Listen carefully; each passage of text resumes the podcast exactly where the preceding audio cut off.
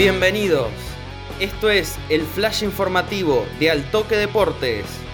Toda la información deportiva a tu alcance.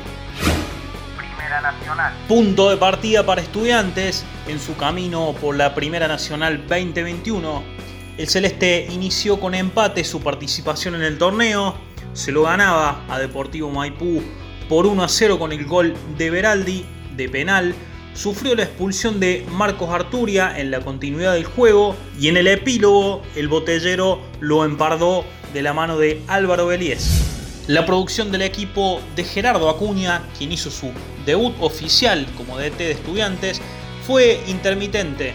En primera instancia, porque el armado del once inicial no fue el ideal que pensaba el DT como consecuencias de lesiones sufridas entre los habituales titulares.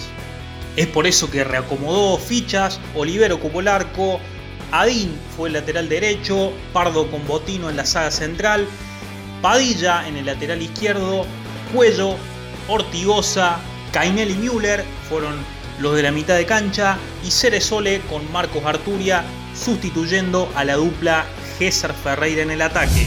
Lo que planificó Gerardo Acuña salió en los primeros metros de cancha, no lo consiguió en la ofensiva fueron las imprecisiones propias por sufrir varios imprevistos como las lesiones, el poco tiempo de trabajo y el nerviosismo lógico en un debut.